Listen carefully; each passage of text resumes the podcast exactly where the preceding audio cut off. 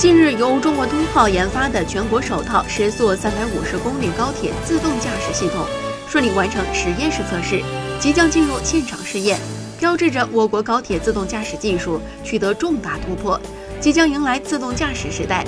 这项关键技术的突破，完全是中国自主研发取得的，核心技术和产品百分之百国产化，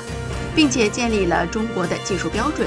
打破了运行控制系统的核心技术一直被德国。法国、日本等少数国家的垄断，彻底摆脱了对国外技术的依赖。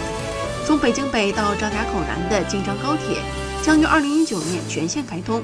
将在世界上首次实现时速三百五十公里的自动驾驶。